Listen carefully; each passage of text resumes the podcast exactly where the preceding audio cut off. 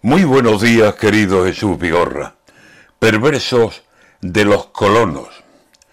Nos movemos con extremos. Se ve que aquí eso es lo típico.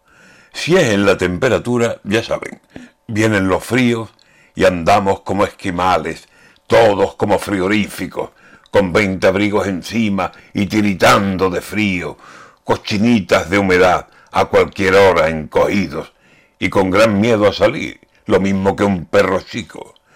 Se va el frío y el calor nos pone achicharraditos.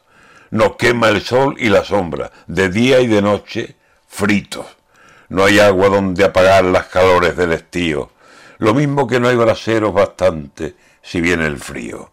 Los extremos, los extremos que son tan buenos amigos. O bien nos come el gentío o no hay un alma que venga a vernos. Estamos listos. Bullas en Semana Santa, más bullas en el Rocío, y más bullas en las playas, y más bullas en los sitios de terraza y cerveceo, y tráfico, ni te digo, carreteras atascadas, miles, miles de turismo. No se cabe en ningún lado, y hay pueblos que están vacíos. Y en esos pueblos, normal, se oyen lamentables gritos.